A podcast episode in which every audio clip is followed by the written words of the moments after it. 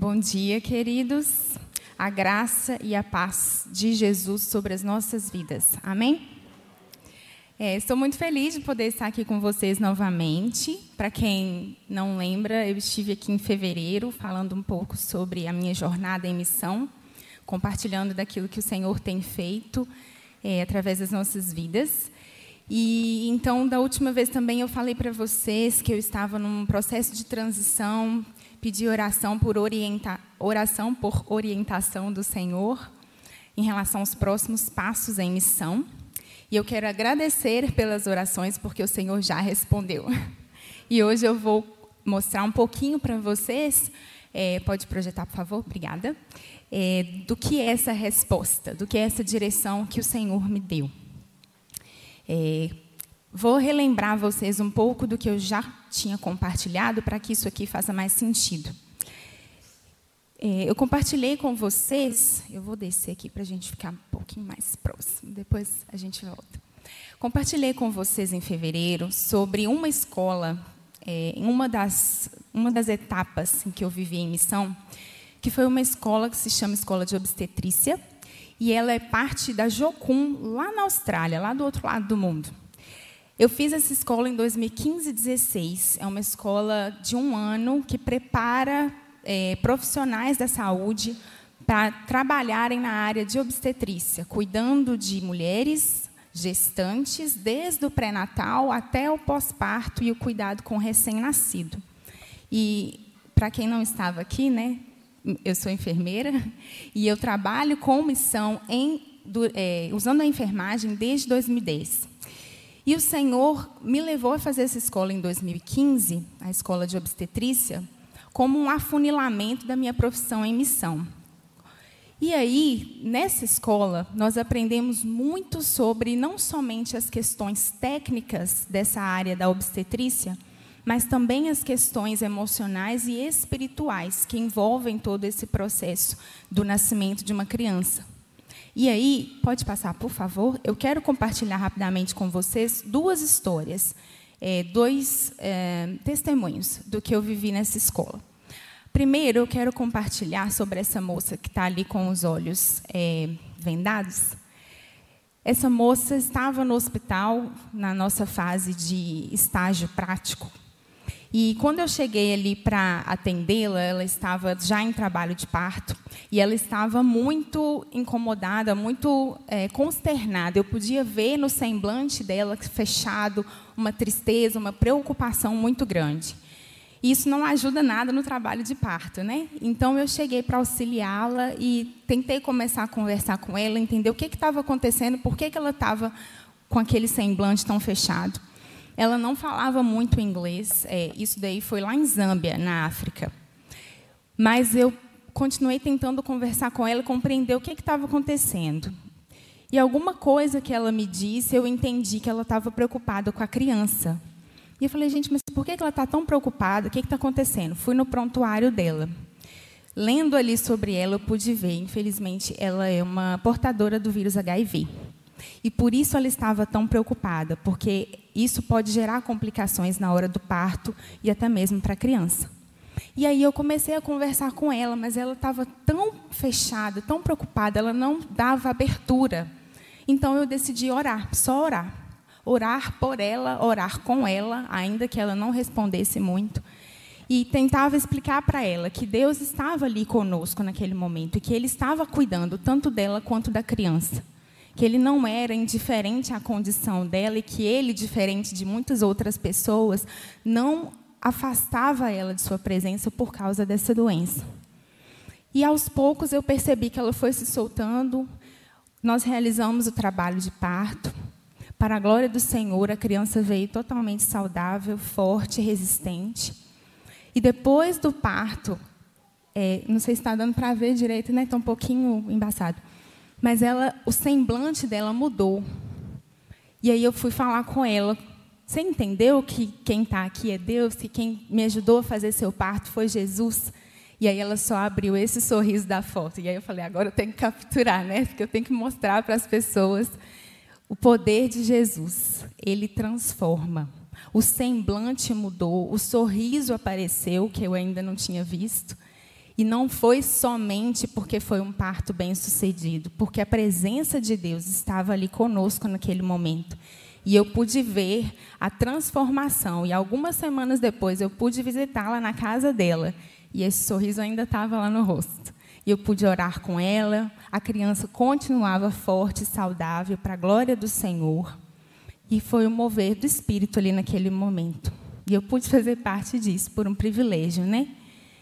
Então, essa é uma história, um testemunho de muitos do que Deus faz neste momento tão, uh, tão singelo, tão sensível que as mulheres se encontram, né?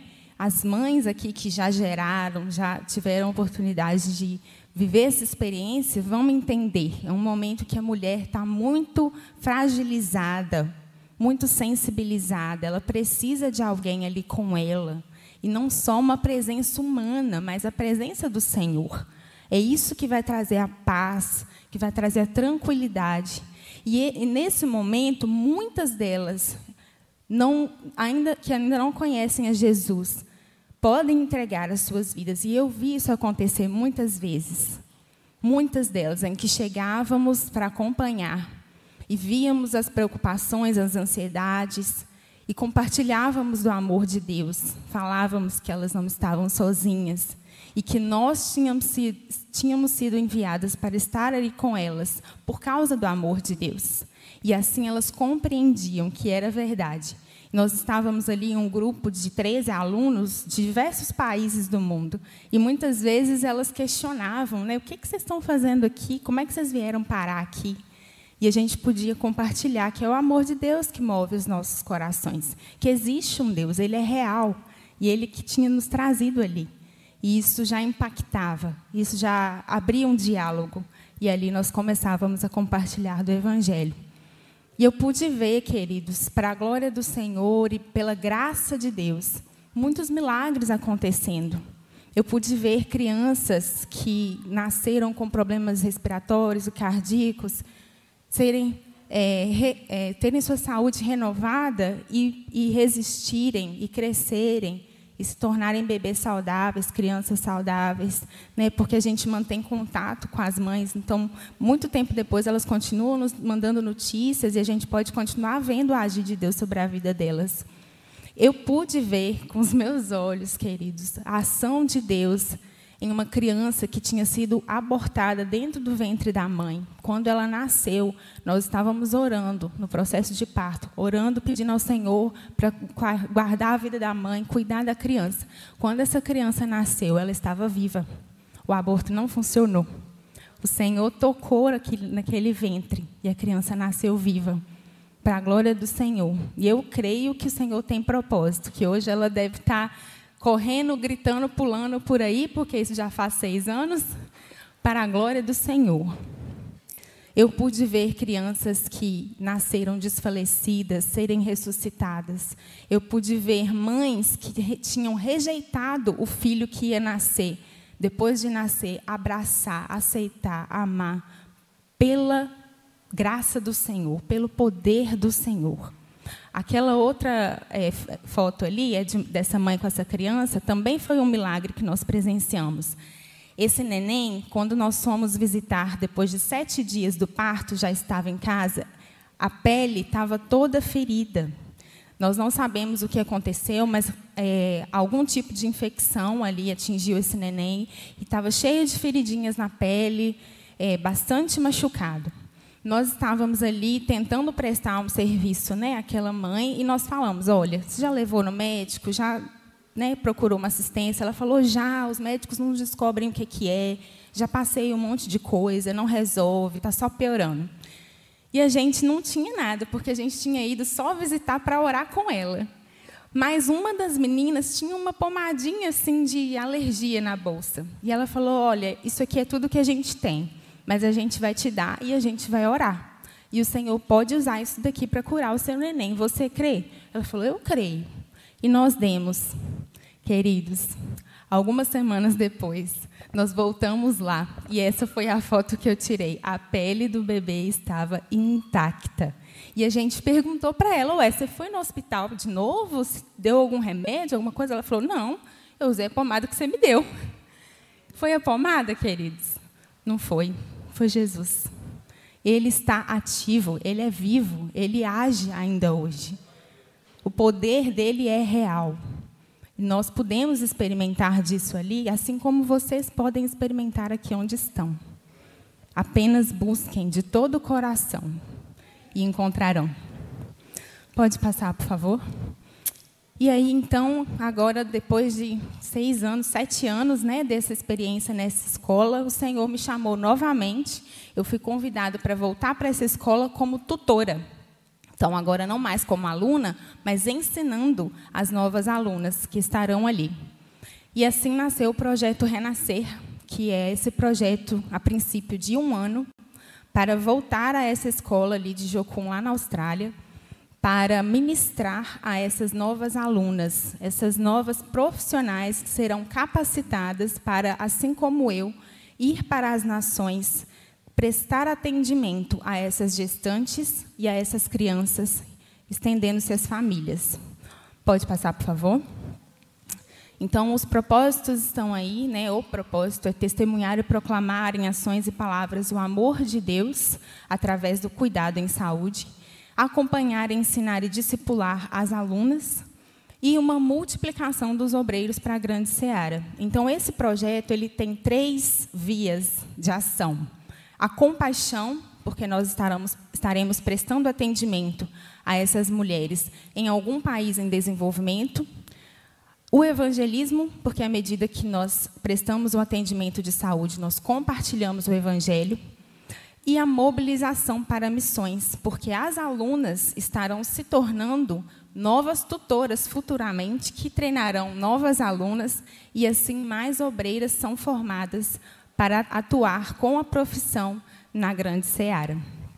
Pode passar, por favor. Então, a escola de obstetrícia, é, como eu compartilhei, ela dura um ano, sendo seis meses de aula lá na base, na Austrália, e quatro meses e meio de prático em algum país em desenvolvimento. Ainda não foi definido. É bem possível que seja no norte da África, porque ali existe uma grande necessidade de atendimento em saúde, de profissionais qualificadas. É, mas eu vou dando notícia para vocês assim que a gente definir esse campo. E essa escola existe desde 1997. Já foram realizados mais de 6 mil partos e muitas e muitas mulheres atendidas, mais de 8 mil mulheres alcançadas pelo amor do Senhor e pelo Evangelho. Pode passar, por favor? Então, na fase prática, que é o foco principal da escola, nós vamos a, este, a estes lugares que têm muito pouco acesso a serviços de saúde.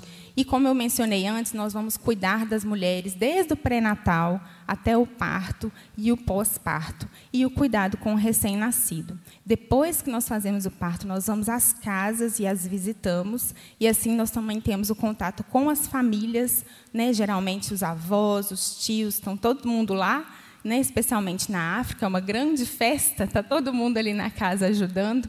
Então, é, é um tempo muito precioso de oportunidade de compartilhar do amor do Senhor, de compartilhar do Evangelho, enquanto levamos assistência de saúde. Pode passar, por favor? E por que ir, queridos? Talvez você se questione. Tá, moça, muito legal isso que você está fazendo, mas aqui no Brasil também tem muita necessidade. Porém, aqui no Brasil, graças a Deus, nós já temos muitos profissionais capacitados. Talvez eles estejam concentrados mais em uma área do que em outra, mas já existe essa capacitação. Lá fora existe, em alguns países, uma necessidade enorme. E esses são alguns dados que eu trouxe da Organização Mundial de Saúde para que vocês tenham uma noção da gravidade desse assunto mais de 800 mulheres por dia vão a óbito por causa de complicações no parto e no pós-parto. Imagina, queridos, 800 mulheres. Quantos membros tem aqui na igreja, pastor? Oi? Então imagina duas vezes essa igreja, todos os dias, a quantidade de pessoas, de mulheres que, infelizmente, falecem por causa de um atendimento de saúde é, precário ou de nem existir. Né? Muitas, infelizmente, no interior de África e Ásia, que são lugares mais precários, elas é, fazem o parto sozinhas, muitas vezes com complicações que levam ao óbito, e não existe essa assistência. Por isso nós precisamos ir e por isso nós precisamos capacitar outras para que também vão, porque a necessidade é muito grande. Além disso, né, esse grande número de 2 milhões de natimortos, ou seja, bebês que nascem e morrem após o parto, tanto por complicações também no parto quanto pós-parto. É, são números tristes, são números muito, muito altos, então é a necessidade real. E essa escola nasceu para responder a essa necessidade desde 1997 e, graças a Deus, muitos têm podido ser alcançados por ela. Pode passar, por favor? É, existe, claro, um, como tudo na vida, um investimento financeiro. Eu trouxe os números só para que os irmãos saibam a realidade, mas eu não me apego a eles, porque o Senhor é o dono do ouro e da prata. Ele pode todas as coisas e ele usa a igreja dele em todo o mundo para que essa obra aconteça. É um privilégio para nós poder fazer parte disso, orando, contribuindo e indo verdadeiramente eu posso falar para vocês, queridos, que é um privilégio, que é uma honra, que é muita graça de Deus, porque nós não merecemos nada. Nós somos pós-cinza diante do Senhor, mas ainda assim Ele escolheu nossas vidas para que fôssemos e fizéssemos parte do que Ele está fazendo no mundo, né? Então, a, a minha abordagem com as igrejas tem sido ore e peça ao Senhor que te direcione, como Ele quer que você faça parte deste projeto. Ele quer que você seja um intercessor, Ele quer que você contribua financeiramente, Ele quer, de repente, despertar o seu coração para ir, talvez não agora comigo, mas em próximas vezes ou em outros projetos. Esteja aberto. E nós falaremos daqui a pouco sobre isso, mais profundamente.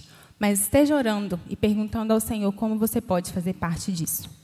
Pode passar, por favor? E essas são as formas: orando, acompanhando as notícias, sendo um parceiro financeiro ou divulgando o projeto. Pode passar. É... Na última página, tem os meus contatos, isto. E aí vou pedir para você deixar aí um pouquinho para as pessoas poderem é, anotar ou tirar uma foto. É, o, a estratégia que o Senhor colocou no meu coração, queridos, em relação ao financeiro, é, todas as igrejas que eu vou, é, o Senhor me dá um número para que eu desafie a igreja a fazer parte desse projeto também financeiramente, além das orações, que, sem dúvida, é o mais importante. E aqui no Bom Retiro, em conversa com o pastor Cioli, né, tenho autorização dele para falar isso, nós é, chegamos ao seguinte número. Eu vou desafiar, eu juntamente com Deus, porque a obra é dele, não é minha, desafiar a Igreja Batista do Bom Retiro a conseguir 10 pessoas que se comprometam com 50 reais por mês para esse projeto durante um ano. E cinco pessoas que se comprometam com 100 reais por mês para este projeto. No total, então, a igreja estará contribuindo com mil reais por mês, que é parte do meu orçamento mensal. Mas esse é o desafio. Agora é a hora sua com Deus. Você vai orar e é o Espírito Santo que vai colocar no seu coração esse desafio de fé. E eu tenho certeza que o pastor Cioli já ensinou aqui, oferta, independente se é para missões ou outra coisa, é uma semente. Quando a gente planta, ela cresce e multiplica. Se a gente come, consome a oferta, ela morre em nós. Então, que você tope esse desafio de fé e cresça no seu relacionamento de fé com o Senhor, vendo a provisão dele chegar à medida que a sua oferta multiplica, vira uma semente que multiplica.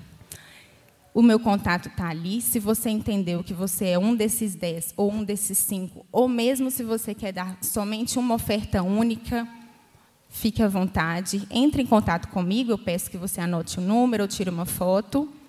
E aí você entra em contato comigo e eu vou te passar os dados e você vai fazer parte do projeto dessa forma. Certo? Qualquer dúvida, pergunta, questionamento, curiosidade, pode conversar comigo no final do culto, vai ser um prazer. São muitas histórias, mas o tempo não permite, né? Então, vamos finalizar aqui e vamos à palavra do Senhor. É, gostaria de pedir que os irmãos abrissem a Bíblia comigo em 1 Samuel, capítulo 15. 1 Samuel, capítulo 15.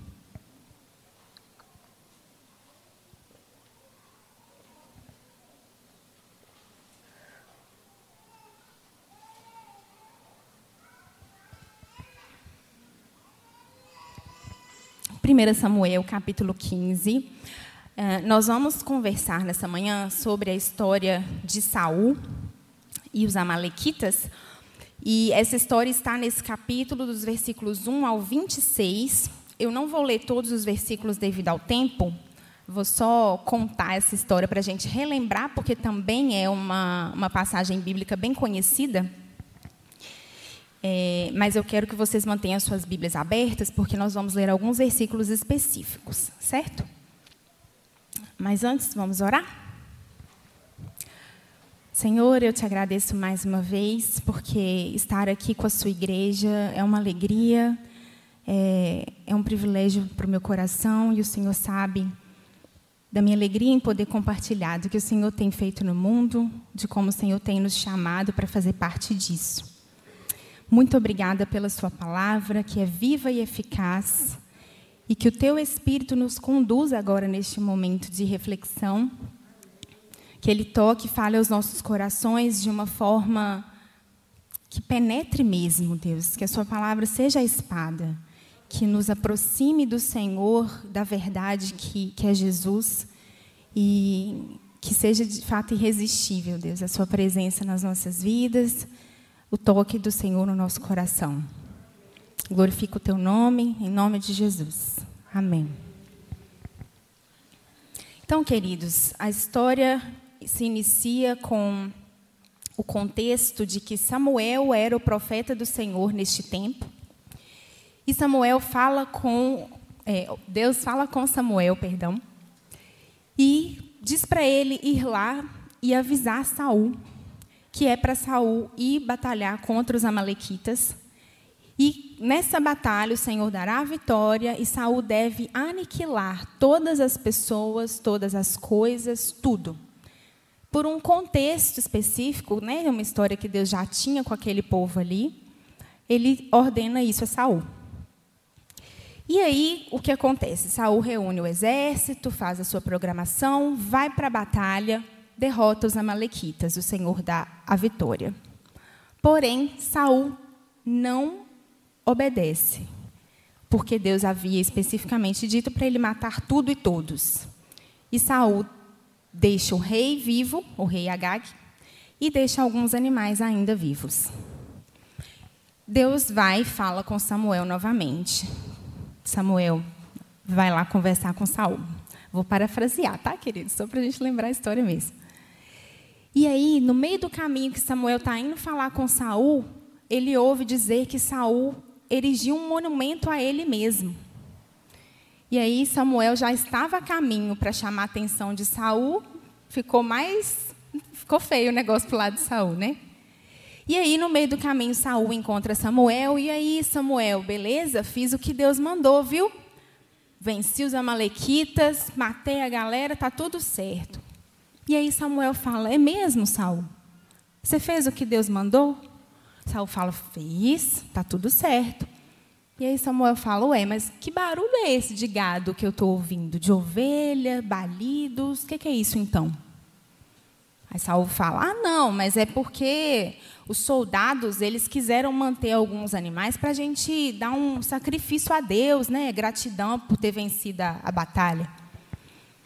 E Samuel fala: Mas o que, que Deus mandou você fazer? Ele mandou matar tudo e você não obedeceu. Por causa disso, o reinado será tirado de você. Você perde autoridade como rei do povo. E aí Saul ainda se justifica. Ele fala: "Não, mas você não pode fazer isso. Então, pelo menos vamos lá comigo para prestar um culto a Deus diante do povo. Eu vou perder minha moral." E Samuel fala: "Não.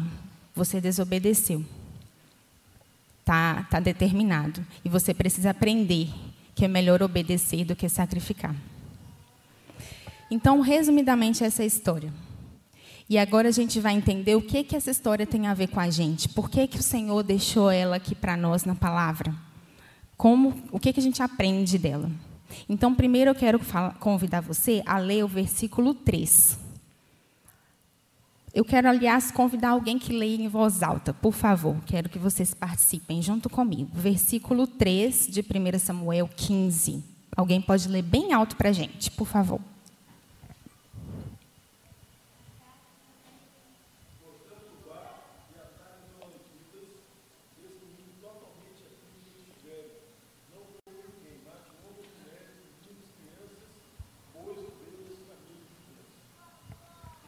Exato.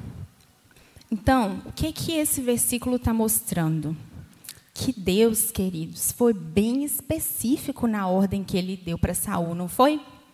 A Bíblia cita esse versículo que o Fernando leu, cita cada um dos animais, inclusive, que Saul deveria matar. Todos os que estavam presentes ali, onde os amalequitas estavam, e com ordem específica para Saul. O que que isso, como que isso se aplica a nós? O que que isso tem a ver com a gente? Deus, ele é detalhista, queridos. Vocês já repararam isso?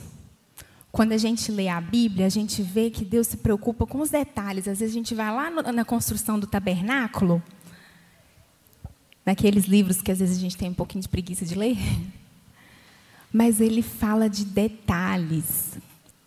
O que, que isso mostra sobre Deus e sobre nós? Isso mostra que Deus, ele é cuidadoso, ele é meticuloso, mas não de ser enjoado. É porque ele sabe que os detalhes para a gente fazem a diferença. E nós podemos ver como que Deus é justo. Ele não pediu para Saul fazer qualquer coisa e depois cobrou algo com exigência. Ele já deu a ordem específica. E para nós também é assim. A vontade de Deus para nós está revelada em detalhes na palavra, queridos. Aquilo que o Senhor já determinou para nós fazermos como seus filhos, como se comportar, como viver, que valores ter, quais princípios seguir na vida cristã, estão na palavra do Senhor em detalhes. Quantas vezes lemos versículos que falam de coisas que foram escritas há tantos anos atrás, mas se aplicam a nós perfeitamente. Deus se preocupa com os detalhes e Ele é justo. Ele nos guia em Sua verdade, através da palavra. E além disso, Ele também confirma nos nossos corações, através do Espírito Santo, as vontades específicas para as nossas vidas que sempre vai de acordo com a palavra, que não é contraditório. Então, por exemplo, a ordem ide por todo mundo e pregar o evangelho a toda criatura, ela está explícita em detalhes na palavra. Agora, como que você vai, o Espírito Santo vai colocar no seu coração também de acordo com a palavra. Né? Eu passei aí um exemplo, dois meses, né? desde junho até agosto, orando pedindo ao Senhor especificamente que confirmasse no meu coração se o convite que eu recebi era o que ele queria que eu fizesse nesse momento em missões. E ele falou através da palavra, ele confirmou através de pessoas, no meu quarto de oração, na busca individual. E é assim que nós precisamos viver, queridos. Nós precisamos buscar na palavra, compreender qual a vontade do Senhor quais os princípios que ele já deixou para nós. E em questões específicas de decisões nas nossas vidas, no nosso dia a dia, buscar em oração ao Espírito de Deus, porque ele nos fala. Ele nos lembra de versículos, ele nos lembra da palavra, ele usa uma pregação, ele usa uma conversa com um irmão da igreja para confirmar aquela impressão no seu coração. É isso que eu devo fazer. Nos detalhes. Versículo agora 8 e 9. Vamos ler os versículos 8 e 9. Quem pode ler para a gente os versículos 8 e 9 de 1 Samuel 15?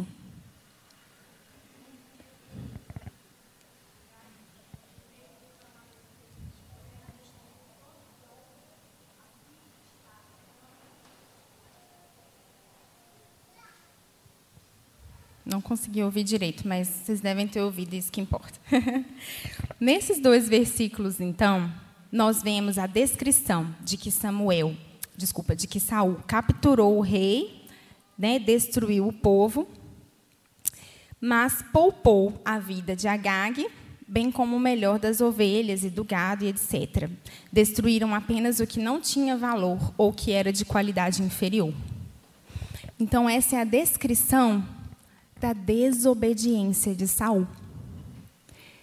O que nós vemos aqui é que Saul obedeceu, mas não obedeceu. Porque ele obedeceu no sentido de ter ido lutar, de ter ido enfrentar os amalequitas, de ter matado parte do povo, de ter matado parte dos animais, mas não fez exatamente o que Deus tinha mandado. E o que é que isso fala, queridos, para nós? Porque Saul sofreu a consequência da desobediência. Então, nós podemos compreender que para Deus, queridos, não existe meia obediência. Porque Deus não tem como ser meio Deus. Ou ele é o Senhor da sua vida, ou ele não é. Então, se ele te diz algo, se ele te mostra uma direção específica, ou se você leu na palavra que é isso que você deve fazer e você faz mais ou menos, você não fez. Você não obedeceu. Porque o Senhor, ele é específico, mais uma vez. Então ele exige de nós todo o nosso coração. Ele deseja que nós nos entreguemos totalmente e não apenas uma parte. E ele é bem específico com Saul. Ele diz que por causa da sua meia obediência, você não vai ser mais rei. Então, queridos, Deus é o Deus todo-poderoso, Ele é o Deus de toda a terra, Ele é o Senhor soberano sobre todas as coisas. Não tem como nós queremos nos entregar apenas metade do coração. Ah, Senhor, eu te dou as minhas finanças, eu te dou a minha casa, eu te dou os meus estudos, mas o meu trabalho, deixa eu fazer do meu jeito, né?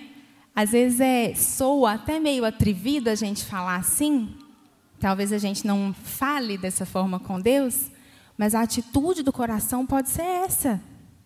E a palavra de Deus fala lá em Provérbios que o Senhor examina o coração. A intenção do coração do ser humano é nisso que o Senhor está de olho.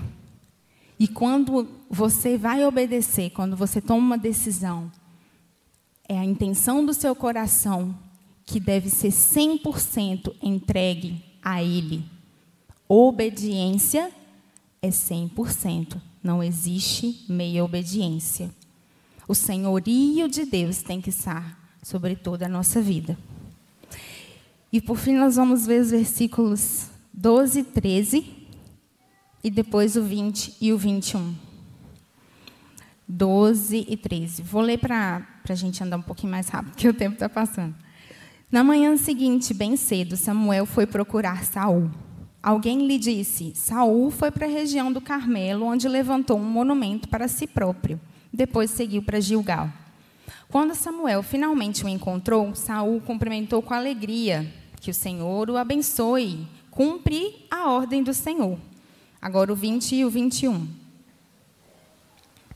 Mas, é, quando Samuel questiona, né, Saul? Mas eu obedeci ao Senhor, insistiu Saul.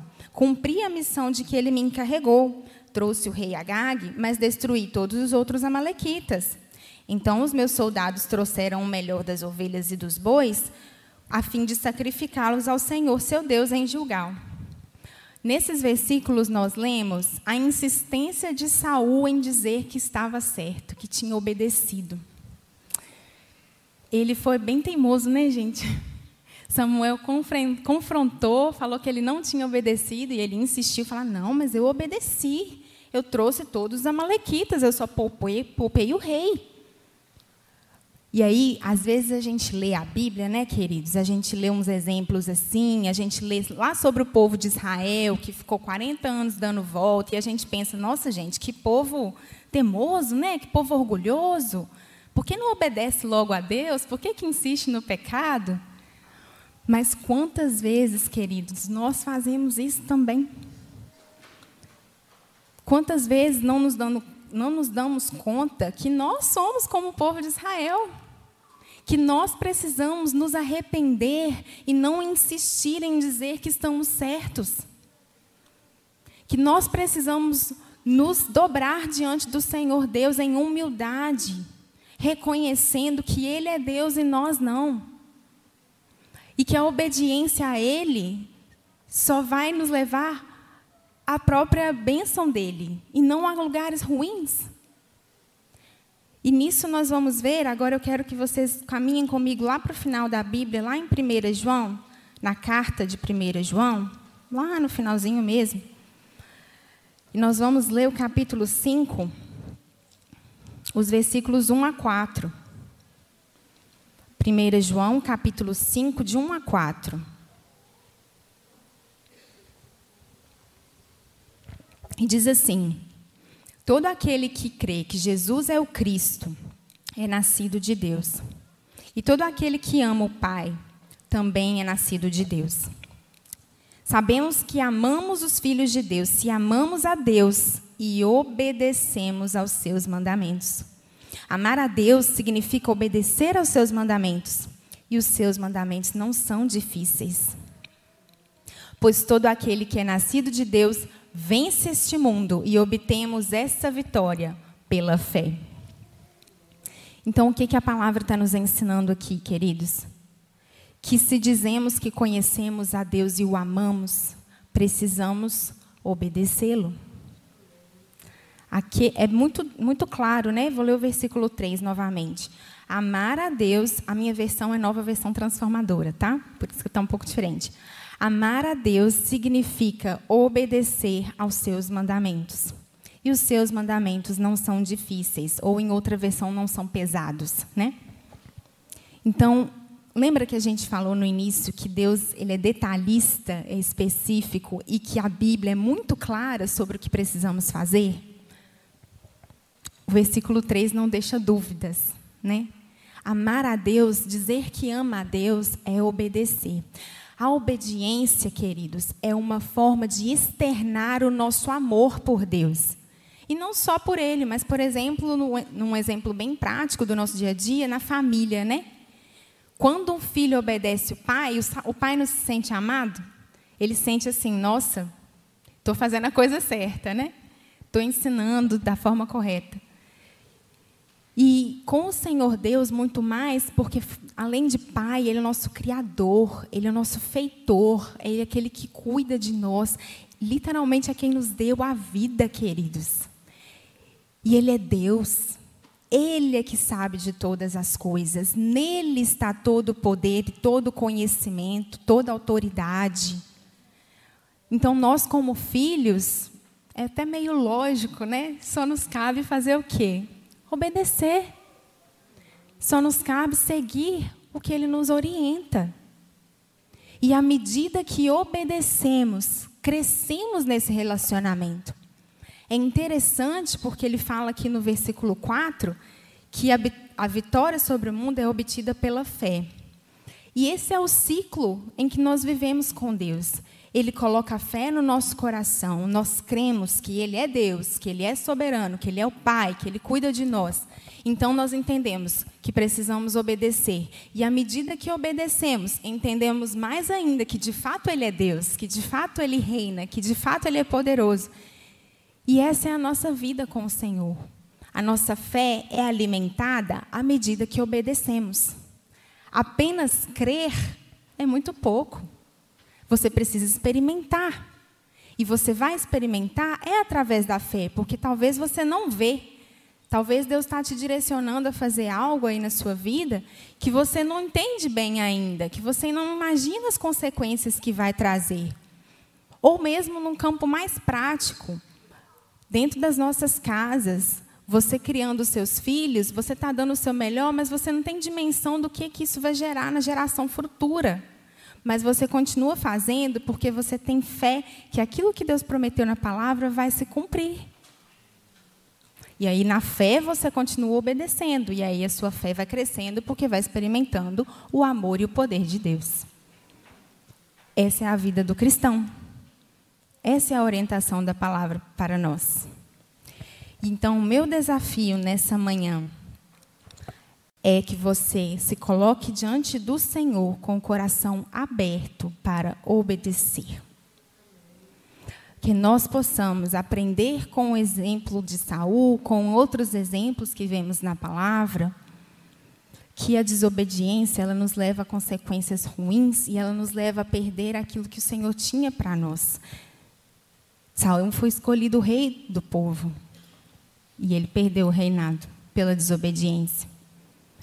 E a gente nem precisava ir em Saul, era só a gente ir lá em Adão e Eva, né? o, o mais básico de todos e já entenderíamos o tanto que a obediência é importante para as nossas vidas, é fundamental o relacionamento de obediência com Deus. Então, eu quero te convidar agora a abaixar sua cabeça e fechar os seus olhos e perguntar ao Senhor se além daquilo que a gente já sabe na palavra, que já são os princípios da vida cristã, existe algo específico na sua vida, nessa fase da sua vida, que o Senhor quer que você faça e que você precisa da ajuda dele para obedecer.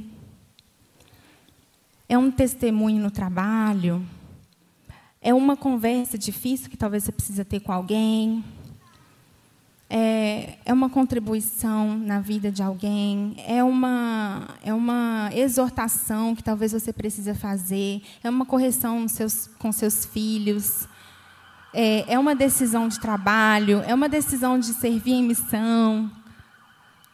Existem decisões específicas que talvez nesse momento da sua vida você precisa tomar e você precisa dessa direção do Senhor para que você consiga obedecer. Então, peça agora ao Espírito de Deus. Me dê força, ousadia, coragem, fé, para que eu te obedeça, para que eu tome essa decisão e não volte atrás mas ande em obediência ao Senhor.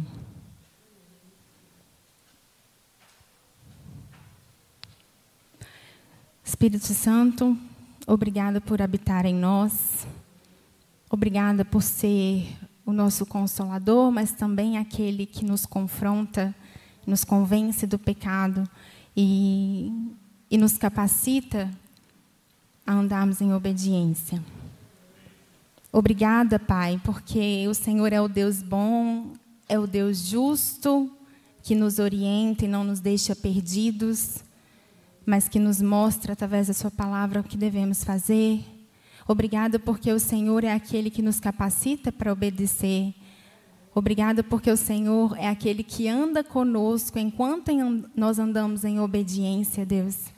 Obrigada porque o Senhor nos mostra e nos ensina que, que nós só ganhamos obedecendo ao Senhor, Deus, que nós só aumentamos a nossa fé, que nós só compreendemos mais quem o Senhor é à medida que a gente obedece.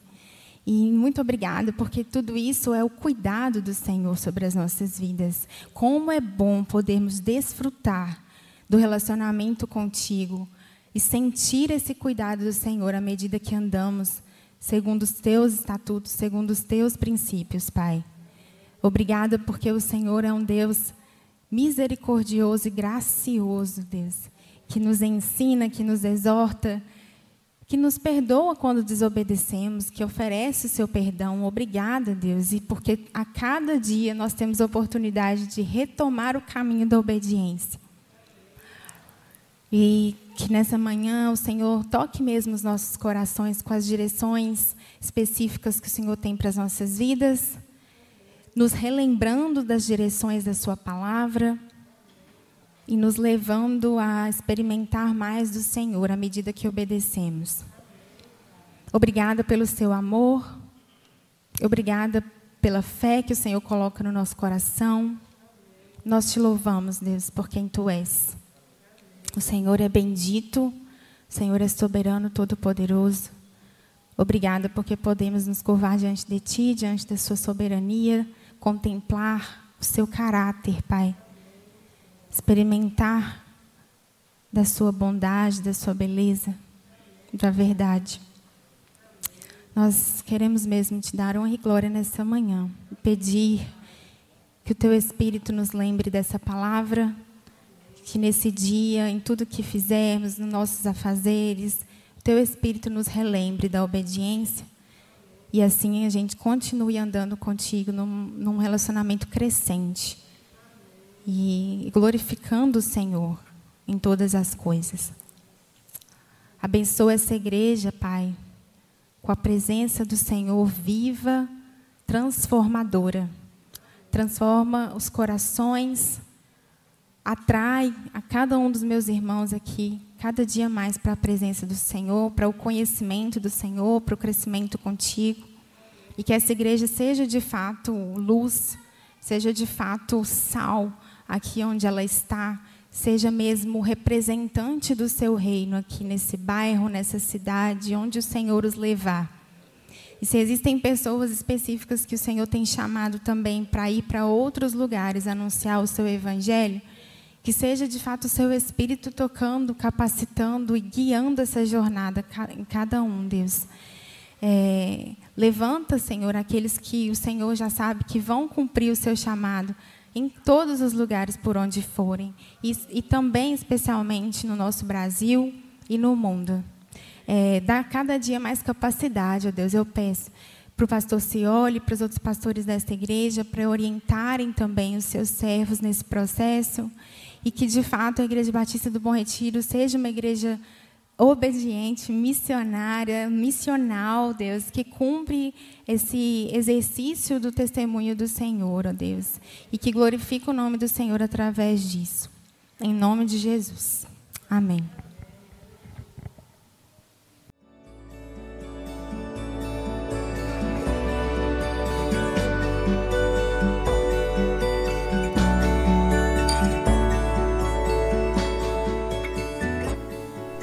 A Igreja Batista do Bom Retiro tem plena convicção de que a palavra de Deus é poder para salvar e transformar vidas.